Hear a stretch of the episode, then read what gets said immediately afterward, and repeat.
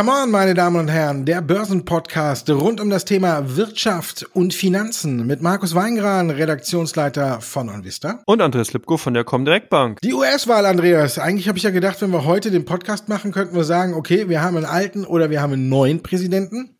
Ja, Pustekuchen. Eigentlich ist es ja das schlechteste Szenario, was äh, alle Experten im Vorfeld eingepreist hatten.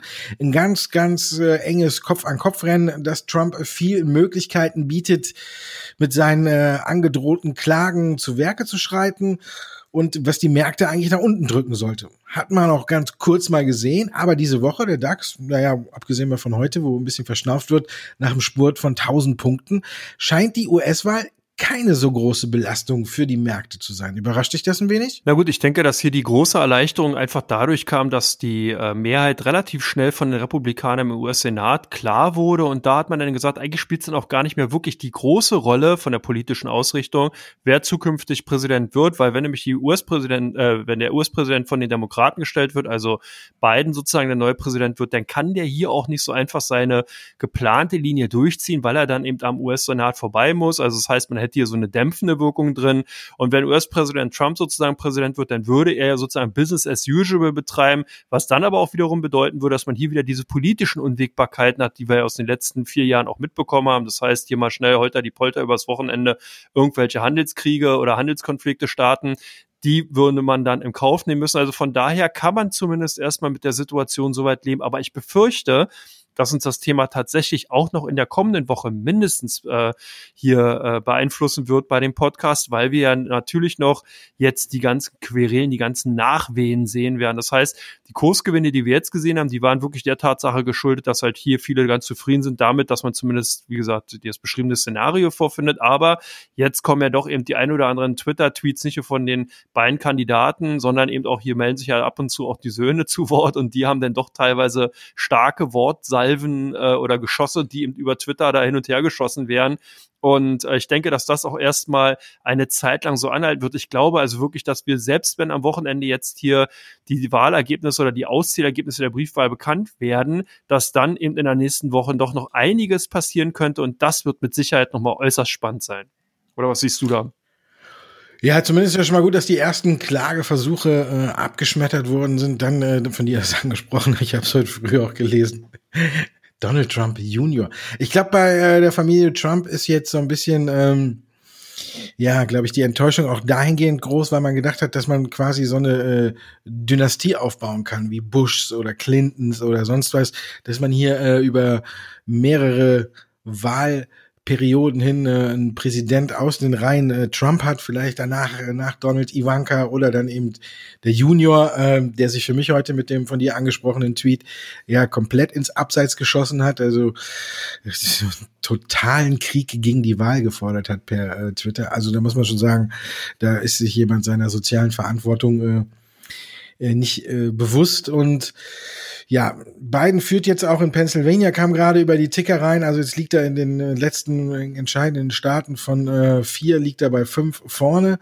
Also es läuft wohl darauf hin. Und ich muss sagen, gestern auch, auch äh, bisschen witzig, dass äh, Fernsehsender jetzt schon äh, bei äh, Live-Reden von Trump äh, einfach rausgehen, wenn er anfängt, über Wahlbetrug zu reden. Also da muss man auch äh, schon mal sehen, äh, dass jetzt äh, der Gegenwind für ihn auch immer stärker wird du hast es schon gesagt, er ist natürlich ein Präsident, der immer gegen äh, alles, äh, was man bis dahin kannte, vielleicht so ein bisschen verstoßen hatte, seinen eigenen Weg gegangen ist, gerne auch äh, sofort rumgepoltert hat und das kam bei allen nicht so gut an.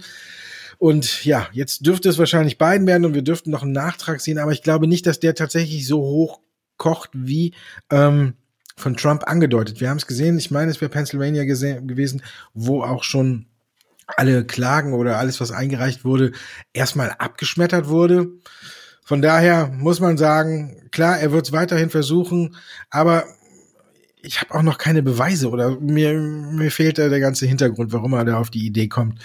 Ich glaube, ja, wie du schon gesagt hast, äh, die Börse hat äh, Mittwoch kurz mal gezuckt, äh, hat er eigentlich beiden klaren, als klaren Gewinner drauf. Dann sind ein bisschen seine Lieblings- oder die Lieblingswerte der Anleger, die sie unter beiden ausgemacht haben, unter Druck geraten, wie eben äh, Solar, Cannabis oder auch äh, überhaupt generell regenerative Energien.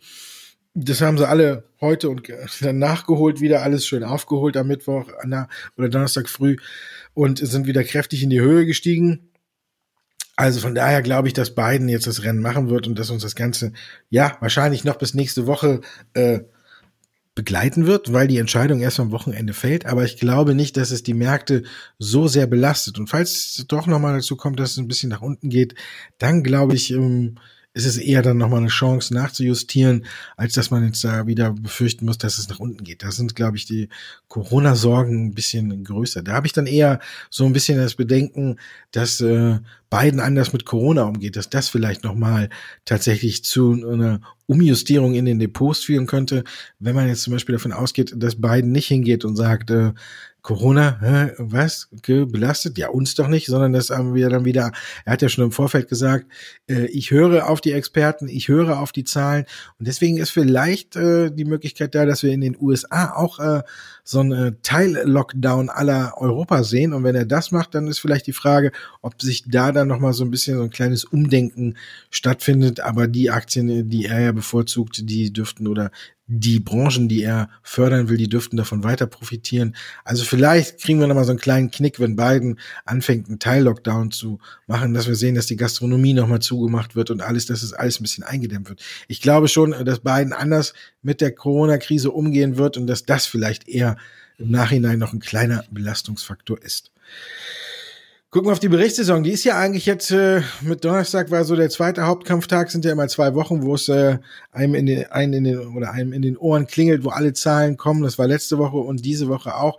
Jetzt kann man sagen, äh, Großteil, die wichtigsten Unternehmen sind alle durch. Wie ist dein Fazit? Belastung tatsächlich geringer als angenommen? Na, ich denke schon, dass man die Coronavirus-Belastung beziehungsweise die Pandemie-Folgen schon bei den Bilanzen gesehen hat, sowohl hier in Deutschland als auch in den USA. Aber es hält sich in Grenzen. Ich glaube, das hat natürlich auch damit zu tun gehabt, wir haben in dem Podcast auch schon bereits mehrfach darüber gesprochen, dass man im Vorfeld die Erwartung schon mächtig runtergeschraubt hatte und dahingehend dann selbst ein Hamster mit Sturmgepäck da hätte rüberspringen können. Und so haben eben dann viele Unternehmen es auch geschafft, diese teilweise niedrigen Hürden auch zu überwinden. Was aber wesentlich interessant interessanter war, du hast bereits angesprochen, waren eben die großen Technologiewerte, weil die sind ja die Zugpferde gewesen der letzten Hosse-Bewegung. Und von daher, die haben auch wirklich abgeliefert. Man hat dann gesehen, dass natürlich der ein oder andere Investor dann auch mal Gewinne mitgenommen hat, eben wenn eben die Kursperformance entsprechend groß war.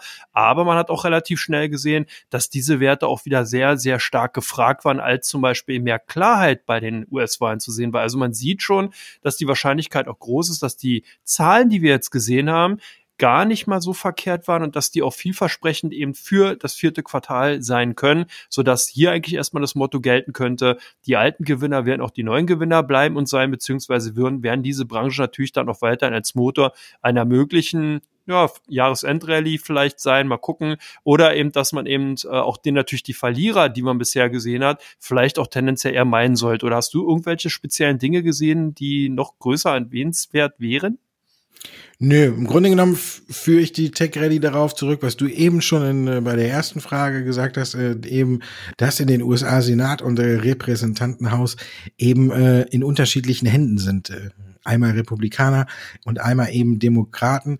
Das ist das, was äh, wenn man es ein bisschen in die Vergangenheit guckt, wenn man die Statistik bemüht, eigentlich für die Börsen in das beste Szenario, weil man sich ja zum Großteil eigentlich auch äh, gegeneinander blockieren kann. Für die Tech-Werte war, glaube ich, die größte oder wäre die größte Belastung gewesen tatsächlich, wenn die Demokraten äh, beide Senat und Repräsentantenhaus erobert hätten und äh, Biden quasi so in diesem Sinne hätte äh, durchregieren können, weil keins der Häuser seine Vorschläge blockieren würde. Und da wäre es ja dann seiner Meinung nach eben den großen Tech-Werten doch schon ein bisschen an den Kragen gegangen, weil die Demokraten ja immer darum bemüht sind, auch wieder Amazon, Google, wie sie alle heißen, Alphabet halt eben äh, ein bisschen in die Schranken zu weisen und die Marktmacht von denen ein bisschen einzugrenzen. Die Demokraten sehen das ja nicht ganz so streng oder extrem äh, wie die äh, ich meine die Republikaner, wie die Demokraten. Und von daher können die das ja jetzt auch wieder blockieren. Und nachdem jetzt klar war, dass wir hier wieder eine gemischte Besetzung haben und äh, auch Biden nicht so einfach an die Fangaktien und wie sie alle heißen rankommt mit neuen Gesetzesentwürfen, da haben wir natürlich hier eine kräftige Erholungsrallye gesehen.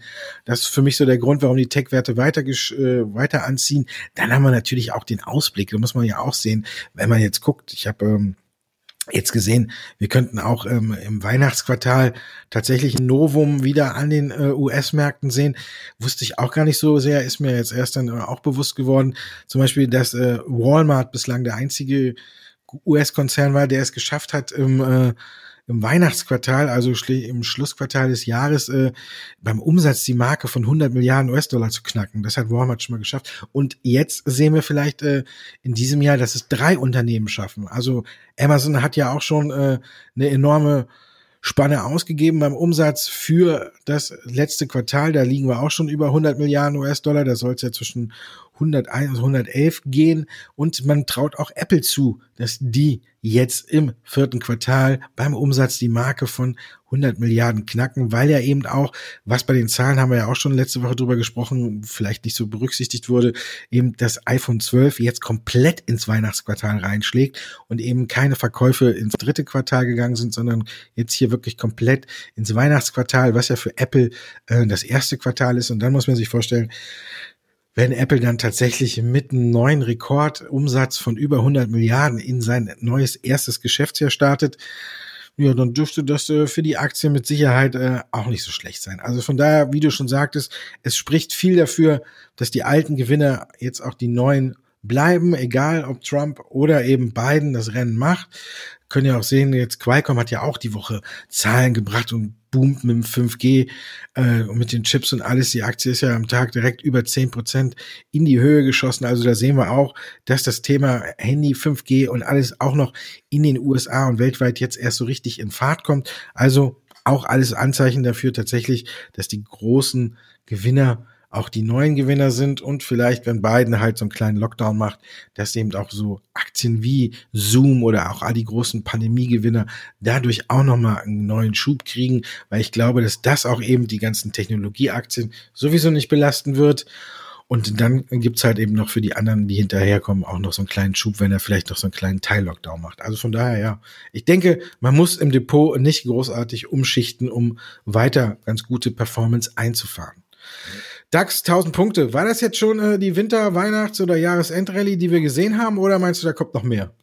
Na, ich glaube, eine kleine Schippe wird nochmal raufgelegt. Ich kann mir vorstellen, wenn jetzt hier wirklich die Unsicherheiten weg sind, Präsidentschaftskandidat in den USA klar ist und eben auch dann die ganzen Nachwehen, die wir ja beschrieben haben, eben auch gelöst oder zumindest erstmal vorbei sind, dass wir dann durchaus gute Chancen haben, dass der DAX, nicht nur der DAX, sondern auch die US-Börsen nochmal zum Jahresende schön durchstarten können. Ich könnte mir sogar vorstellen, um es noch mehr einzugrenzen, dass wir eine Weihnachts- und eine Jahresendrallye sehen werden. Das heißt, die letzten beiden Wochen, gerade die Feiertage, laden ja dazu ein, dass man genau in diesen Tagen die Kurse, ich nenne es jetzt mal vorsichtig, etwas nach oben pflegt. Der eine oder andere kennt das Window Dressing und äh, dahingehend dann nochmal so durchaus nochmal eine Schippe raufkommt, vielleicht nochmal vier fünf Prozent, vielleicht springt der DAX dann entsprechend auch über die 13.000. Wäre ja wünschenswert. Äh, das wäre zumindest meine Annahme. Oder siehst du da irgendwelche Störfeuer oder dunkle Wolken am Börsenhimmel? Ich habe gerade äh, andere Bilder im Kopf, wenn hier der Oberbär, du musst doch mit beiden Füßen auf deinem Bärenfell stehen nach der Aussage. Na, bis dahin darf ich ja noch Bär sein. Du musst ja jetzt, in der Aussage musst du das Bärenfell ja komplett abgelegt haben und da mit beiden Füßen draufstehen. Ich glaube auch, dass wir äh, vielleicht jetzt noch äh, mal im Dezember oder wenn das ganze Hickhack, wie du, wie wir schon besprochen haben, äh, alles weg ist, dass wir gegen Jahresende hin noch mal höhere Kurse sehen. Ich glaube aber auch, wie du sagst, wir kriegen vielleicht noch mal einen kleinen Rücksetzer eben dadurch, dass Biden vielleicht auch einen Teil-Lockdown aus einführt, dass wir vielleicht irgendwo die Fallzahlen nicht so in den Griff bekommen werden. Aber ich denke auch, dass wir das Jahresende Richtung 13.000 Punkte, wenn nicht sogar ein bisschen drüber, hin beenden werden. Also ich sehe jetzt keinen Grund, äh, das Depot irgendwie leer zu räumen oder sonst was. Wir haben natürlich noch unseren unser heute nicht angesprochenes Thema Brexit, aber vielleicht gibt's da ja bis zur nächsten Folge auch Neuigkeiten, dass man das nochmal aufgreifen kann. Da ist es zurzeit ziemlich ruhig und ich denke, es wird auch bis zum Jahresende, bis auf einen kleinen Knall äh, dahingehend äh, sehr ruhig bleiben. Gut für uns, wenn es beim Brexit ruhig ist, können wir nämlich in aller Ruhe zu Teil 2 kommen und da geht's um Ihre Fragen, meine Damen und Herren, und unsere Antworten.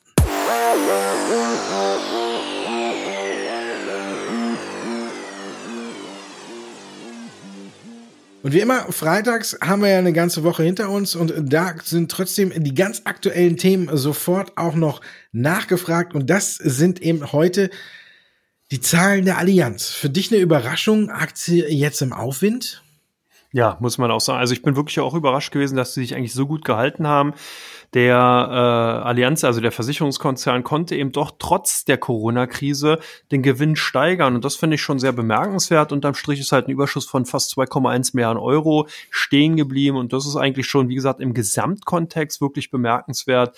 Ähm, der operative Gewinn ging zwar bisher ähm, leicht zurück, aber das ist eben noch verträglich, weil die Folgen aus der Coronavirus-Pandemie bisher das Ergebnis um ungefähr 100 Millionen beeinträchtigt haben. Also insgesamt sieht man hier schon, dass ich eigentlich wirklich eher gedacht hätte, dass Versicherer hier noch wesentlich härter an die Kandare genommen werden und daher bin ich eigentlich auch positiv überrascht und bin aber auch gespannt natürlich, wie es jetzt weitergeht. Wir haben jetzt, wie gesagt, Lockdown Light, da wird sicherlich nochmal die ein oder andere Ausfallversicherung bei Restaurants und Betrieben, die davon betroffen sind, sicherlich greifen. Also muss man eben doch nochmal vorsichtig sein. Ich würde hier noch nicht die komplette Entwarnung geben für dieses Jahr, aber wie gesagt, bisher hat sich der Konzern ganz gut gehalten.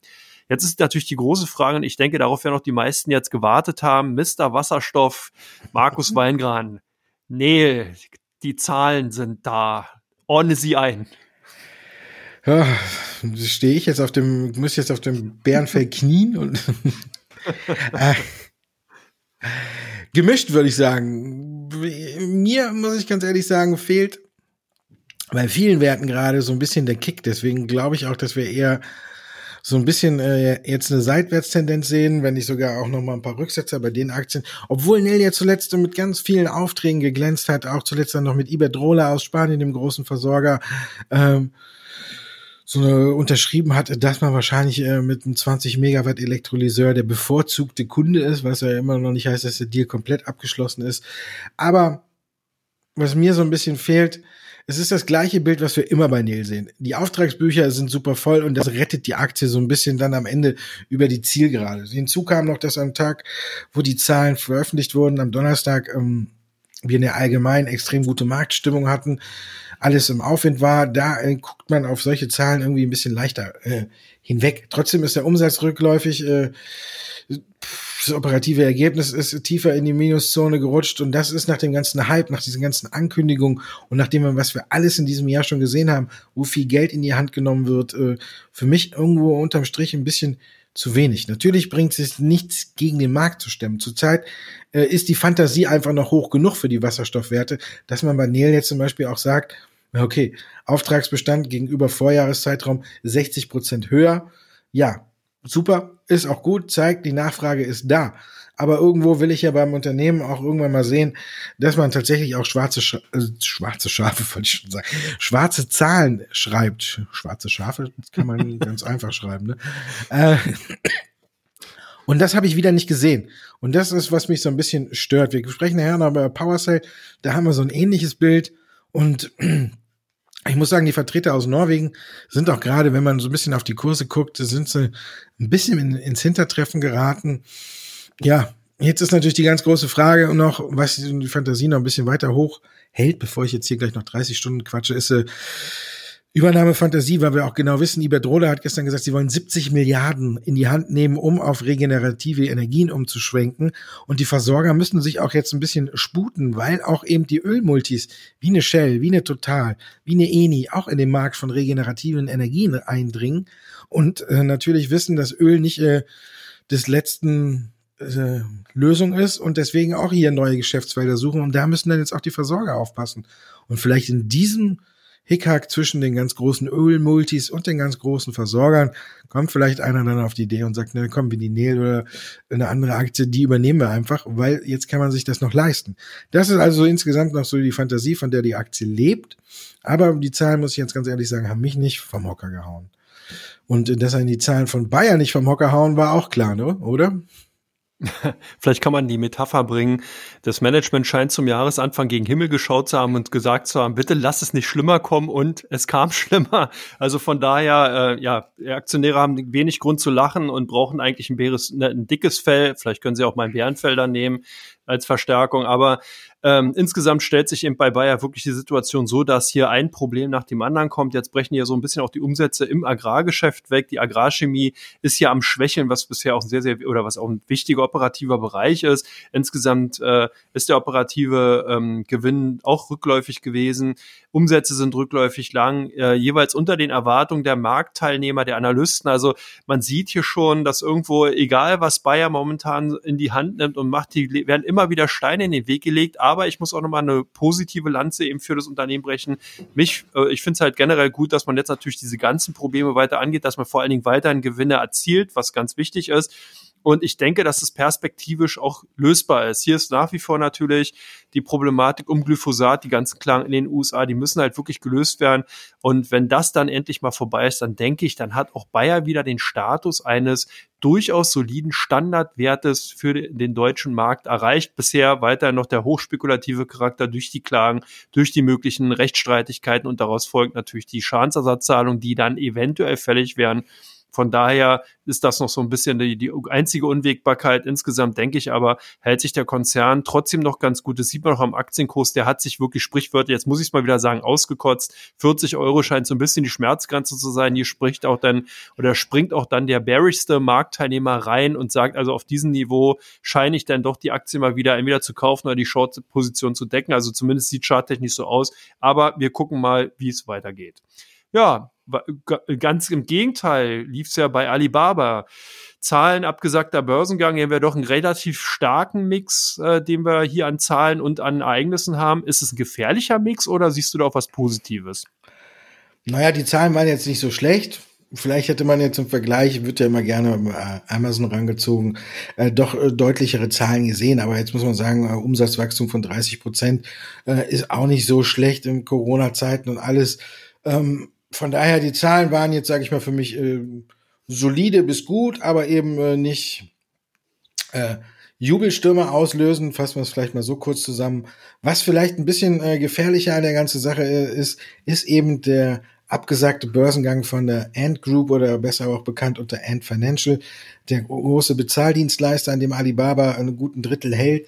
Und äh, das sollte ja der wirklich äh, ultimative äh, Rekordbörsengang werden.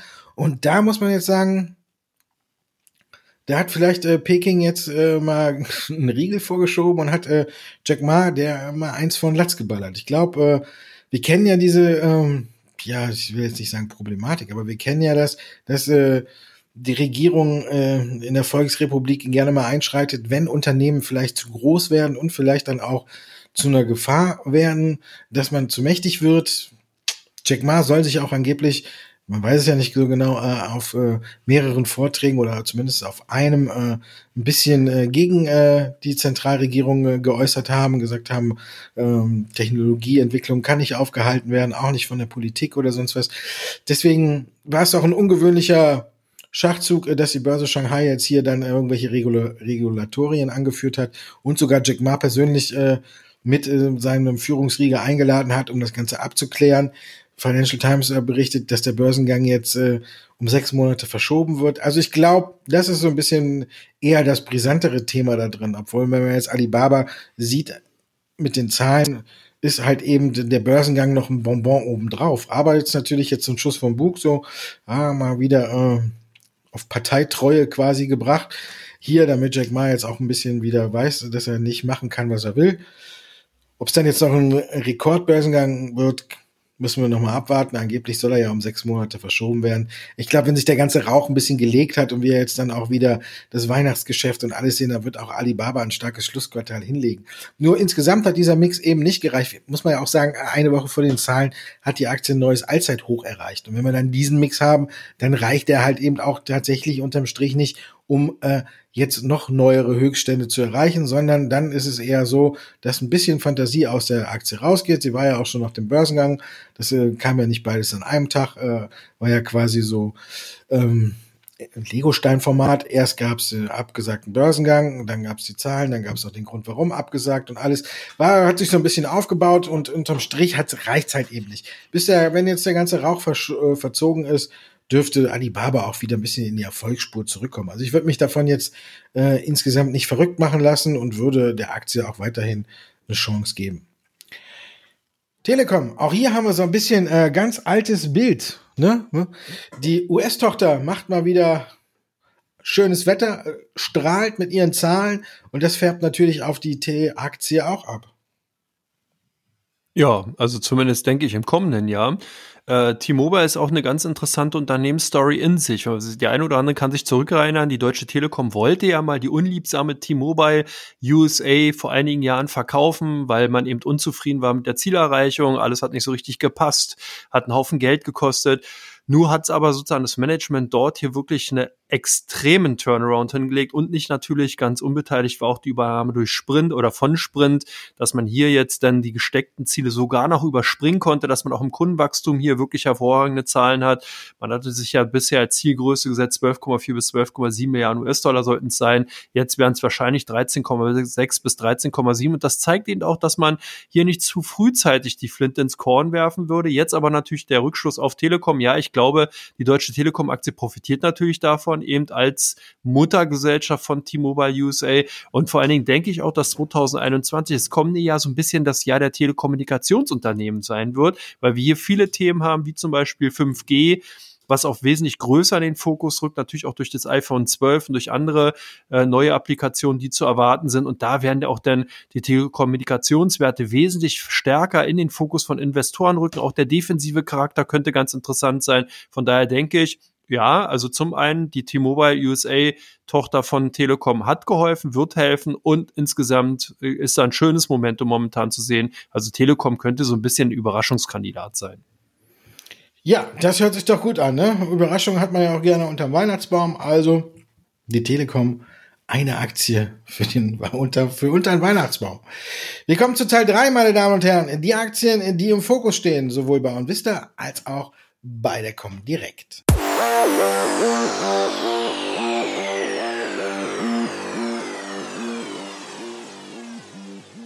Teil 3, meine Damen und Herren. Welche Aktien suchen die Besucher? Ne, suchen die Besucher. Hört sich irgendwie scheiße an. Ne? Teil 3 von Come On, meine Damen und Herren. Wir gucken, welche Aktien im Fokus stehen, was die Anleger machen bei der Comdirect und welche Aktien die Anleger suchen bei OnVista. Wir fangen an mit einer Branche, die hatten wir heute noch gar nicht. Biogen. Was machen eure Anleger damit, Andreas? Ja, die haben die zumindest zur Wochenmitte hier sehr, sehr stark gesucht. Danach hat man ein paar Gewinnmitnahmen gesehen. Hintergrund war eine Meldung zu einem Alzheimer-Präparat, beziehungsweise, dass man hier Daten vorgelegt hat, die die FDA, so die amerikanische Zulassungsbehörde, als äußerst positiv für eine potenzielle Zulassung dieses Alzheimer-Mittels dann gesehen hat. Die Aktien sind teilweise um über 40 Prozent in die Höhe geschossen, haben gestern so ein bisschen konsolidiert. Damit waren sie natürlich auch ganz stark gesucht oder beziehungsweise stark gehandelt bei unseren Kunden und deswegen hier auch erwähnenswert. Jetzt kommen wir natürlich zu dem Knaller in Teil 3. Die Powercell, die sind bei euch stark gesucht. Was steckt dahinter? Ja, auch die Zahlen. Natürlich, wenn äh, Zahlen kommen, wird bei uns natürlich immer geguckt, wie waren die? Gibt es eine Einschätzung zu den Zahlen? Und ja, weil ich bei Neil schon so viel gequasselt habe, mache ich bei PowerCell hier unten jetzt eigentlich kurz. Ja, sie haben es äh, irgendwie schön äh, umschrieben. Die Überschrift hatte, hatte mir besonders gut gefallen von der Pressemitteilung. Da stand dann äh, ein Quartal, das von den Bemühungen äh, gezeichnet ist, in neue äh, Regionen vorzudringen, so in etwa. Ich krieg's jetzt gerade nicht mehr so richtig zusammen. Also war äh, sehr schön umschrieben dafür, äh, dass man sagen kann, äh, sorry, nur der Umsatz ist ein bisschen angezogen. Also da unterm Strich muss man sagen, die Zahlen waren auch nicht überzeugend. Das ist das gleiche Bild, wie wir es bei Neil beschrieben haben. Bei PowerCell kommt halt eben auch hinzu, dass man zurzeit ähm, neue Aufträge suchen möchte, dass man in neue Märkte eingetreten ist, dass man den Vorstandsvorsitzenden wechselt. Auch das hat Geld gekostet. Zum 01.01.2021 gibt es einen neuen Mann an der Spitze. Unterm Strich muss man sagen, wenig überzeugend. Es müssen neue Aufträge her, damit wirklich wieder richtig Fantasie in die Aktie reinkommt. Wenn man PowerCell ja immer in diesem großen Quintett bis Sextet äh, hat äh, mitspielen sehen, sind sie, da haben sie da jetzt aktuell so ein bisschen den Anschluss verloren. Dann, was machen die Anleger bei euch mit PayPal? Da muss dir als äh, auch äh, Kryptowährung, als Kryptobulle muss dir ja auch das Herz aufgehen, was die alles so gemacht haben. Ja, so ein bisschen und nicht nur mir, sondern auch unseren Kunden. PayPal ist so ein bisschen so ein Standardwert geworden bei den US-Technologiewerten, also wird sowieso relativ stark nachgefragt, stark gehandelt in der letzten Woche. Hat natürlich auch damit zu tun, generell Verwerfungen, die wir da gesehen haben. Dann natürlich auch wieder die großen Kurssteigerungen. Also man kann nicht schlecht sagen, wann wurde an welchem Tag besonders stark was gekauft und verkauft. Aber zusätzlich geholfen haben natürlich auch die Quartalzahlen von PayPal. Die können sich sehen lassen. Also wirklich ein Hammer. Die haben hier äh, Steigerungen, Nettogewinn von 121 Prozent. Das hat natürlich damit zu tun, dass man eben in der Coronavirus-Pandemie sehr, sehr viele Konsumenten weg vom stationären Handel hin zum Onlinehandel gewandert sind. Demzufolge müssen diese Waren ja irgendwie bezahlt werden. PayPal war da natürlich mit als großer Abwickler ganz weit vorne und demzufolge sind die Aktien bei den ausländischen äh, Aktienwerten bei uns hier bei der Comdeck natürlich auch ganz weit vorne. Bei BYD, wir haben sich natürlich die ein oder anderen Aktionäre auch verwundert, die Augen gerieben, die Kurssteigerung äh, kann man eigentlich nur beschreiben, the sky's the limit und da werden wahrscheinlich viele nach Nachrichten gesucht haben. Haben Sie die auch gefunden, Markus? Nö. nö, nö, nö. Wir haben letzte Woche die Zahlen und alles gesehen, ja, super. Und äh, ja, ist so ein bisschen auch ähm, Tesla-Phänomen. Ich glaube, Viele sehen jetzt so ein bisschen bei Tesla die Luft raus. Wir kennen das ja, dann sucht man sich hier eine neue Spielwiese. Und das muss ich gerne sagen, sind schon seit einiger Zeit ein paar japanische Autobauer. Geely ist es nicht, aber wenn man jetzt noch äh, sich die Augen reibt beim Chart von BI, BID, dann äh, sollte man auf den Chart gucken von der Aktie, nach, die wir die danach sprechen. Die stellt nämlich noch den BID-Chart äh, komplett in den Schatten seit Jahresanfang. Also ja, Anleger spinnen gerade zurzeit ein bisschen auf äh, japanische Autobauer, besonders im Bereich von Elektromobilität. Jetzt findet man auch viele äh, gute Gründe dazu, Warum man eine Build Your Dreams äh, kaufen könnte, sind äh, auf zwei Säulen aufgestellt. Zum einen, oder mehrere Säulen, muss man ja fast schon sagen, sind ja eigentlich fast überall im Bereich Elektromobilität vertreten, haben sogar auch noch Verbrennungs- also Verbrenner im Programm, der neue Hahn äh, soll unheimlich gut ankommen. Ich habe mir den angeguckt, das sieht auch gut aus. Also könnte ich mir sogar selber vorstellen, den mal äh, Probe zu fahren oder sonst was. Also es gibt viele Gründe. Die Batterie, man hat große Kunden in der Batteriesparte an Land gezogen. Beim Bus hat man jetzt welche nach Kalifornien verkauft. Also wenn man so rückwirkend oder rückblickend die Nachrichtenlage betrachtet, gab es eigentlich nur Positives, was auch von den Zahlen bestätigt wurde. Aber jetzt sehen wir wahrscheinlich gerade auch so einen kleinen Hype, wie wir es um Tesla hatten, wo die Aktie steigt, steigt, steigt. Jeder möchte sein Stück vom Kuchen abhaben. Und heute kommt sie zum Glück ein kleines Stück mal wieder zurück. Ich würde mir da sagen, es ist noch nicht ganz genug, um jetzt äh, auch auf den Zug aufzuspringen, aber ja, wir wissen es, wir haben ja auch oft genug gesessen und haben bei Tesla gesagt, nee, es kann nicht noch höher gehen. Nein, das ist äh, irrwitzig, das ist äh, abseits jeglicher Realität, jeglicher Bewerbung und sonst was. Und ähm, das kann natürlich bei Build Your Dreams jetzt auch kommen. Wir können jetzt hier auch wieder sitzen und sagen, oh, bitte nicht in die Fahnenstange rein, bitte nicht in die Fahnenstange rein. Und das Ding geht weiter und weiter und weiter. Also von daher muss da jeder seinen persönlichen Risikogeschmack haben, ob er da noch aufspringt. Die Nachrichtenlage insgesamt ist gut. Aber wie lang es da nach oben geht und wann wirklich mal ein richtiger Rücksetzer kommt, ich weiß es nicht. Und wir bleiben in China. Und jetzt kommt dann immer, wie spricht man es aus? Xiaomi, Xiaomi, du darfst. Wahnsinn. Ja, richtig. Ich glaube, so soll es sich aussprechen. Xiaomi. Kannst also nächstes Mal beim Chinesen dann auch in Landessprache dein Essen bestellen. Also scheint es zumindest gut drauf zu haben. Dann zu essen? Weiß ich nicht. Kannst dich überraschen lassen, aber vielleicht ist ja der ein oder andere hier unserer Hörer äh, des Chinesischen kundig und kann uns dann den einen oder anderen Kommentar auch gerne dalassen, wie man es ausspricht. Ich finde es immer höchst spannend, von daher gerne rüber mit so einen Bemerkungen. Ja, Xiaomi ähm, ist wirklich sehr, sehr aggressiv momentan im Smartphone-Markt unterwegs und kann hier äh, besonders den Konkurrenten oder den heimischen Konkurrenten Huawei das Leben sehr, sehr äh, hart und schwer machen und hat es eben geschafft, die Position auf Platz drei zu verteidigen hinter Samsung und Apple. Also und das macht natürlich die Anleger auf froh gestimmter Handeln äh, diesen Wert natürlich auch zukünftig, weil man eben oder beziehungsweise eben mit Blick auf die Zukunft, weil man davon ausgeht, dass diese Vorgehensweise dazu führen wird, dass man natürlich auch richtig gutes Geld verdienen wird und demzufolge haben die Aktien doch das Interesse bei unseren Kunden geweckt und werden derzeit auch in Schwäche vermehrt eher gekauft. Und der dritte Wert bei euch, Nio mein Nio. Anders kann man es nicht sagen. Du hast schon angekündigt, unvorstellbar, was da derzeit abgeht. Bist du denn da nach Nachricht oder auf Nachrichten oder fündig geworden? Ja, auch das, wenn man sich die Absatzzahlen anguckt, muss man sagen, klar, wir haben hier eine sehr hohe Steigerungsrate und das äh, zieht natürlich ein bisschen mit. Auf der anderen Seite muss man sagen, äh, wir haben auch 2019 äh, bei NIO auch ein sehr schwaches, ja, jetzt Niveau an Auslieferung und Produktion gesehen, weil man eben auch quasi noch irgendwo im Bereich von fast Start-up, möchte ich sagen, sich tummelt. Also wir sind jetzt hier noch, während Build Your Dreams ja in allen Bereichen schon ein gestandener Player ist, muss man sagen, ist äh, NIO ja immer noch eher so ein bisschen äh, im Bereich von den Anfängen von Tesla anzusiedeln. Aber auch da sieht man die Produktpalette als gut an. Hier sieht man natürlich dann extreme Steigerungsraten, wenn ich eine, eine sag ich mal, Produktions äh, anlaufen lasse, erst gegen Ende des vergangenen Jahres, dann kriege ich natürlich nicht so viele Autos daraus wie jetzt nach äh, neun Monaten. Von daher hat man hier auch beim Absatz und bei der Produktion enorme Steigerungsraten gesehen, aber die haben aber auch zu einer enormen Steigerung der Aktie geführt. Ich habe ja schon gesagt, Build Your Dreams, da kann man sich ja schon mal ein bisschen die Augen reiben. Bei NIO kann man eigentlich nur noch dann anfangen, äh, sich ein bisschen äh, den Kopf zu schütteln. Also hier haben wir das äh, Tesla-Phänomen schon voll und ganz eingepreist. Über 400 Prozent hat die Aktie seit Jahresanfang jetzt schon gemacht. Und hier muss auch jeder selber wissen, ob er in diesem Bereich noch ein bisschen mitspielen will. Ich bin kein Freund von diesen Fahnenstangen und von diesen Übertreibungen. Aber wie gesagt, auch hier gilt natürlich das Gleiche wie bei Build Your Dreams. Man kann sich nicht gegen den Markt stellen. Man kann jetzt nicht sehen, wann der Markt sagt, genug ist genug sondern wir sehen auch ähnlich wie bei Build Your Dreams natürlich immer noch viele positive Analystenkommentare, die die Aktien äh, weiter nach oben hypen und von daher kann das Spielchen noch weitergehen. Wann da das Ende der Fahnenstange erreicht ist, weiß man nicht.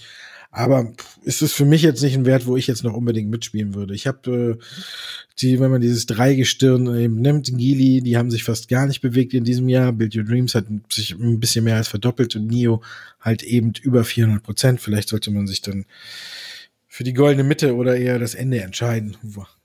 Also aber wir wissen, wir haben ja auch oft genug uns über Tesla unterhalten und wissen, wie es aus dem Ruder gelaufen ist. Und selbst wenn wir jetzt sagen würden, boah, kauft NIO bloß nicht, dann würde das die Aktie auch nicht bremsen. Also da muss jeder gucken, wie sein Risikogeschmack ist und wie er damit umgehen muss. Und bei uns gibt es die Kursentwicklung und die Nachrichten dazu. Das war Come On, der Börsenpodcast für heute.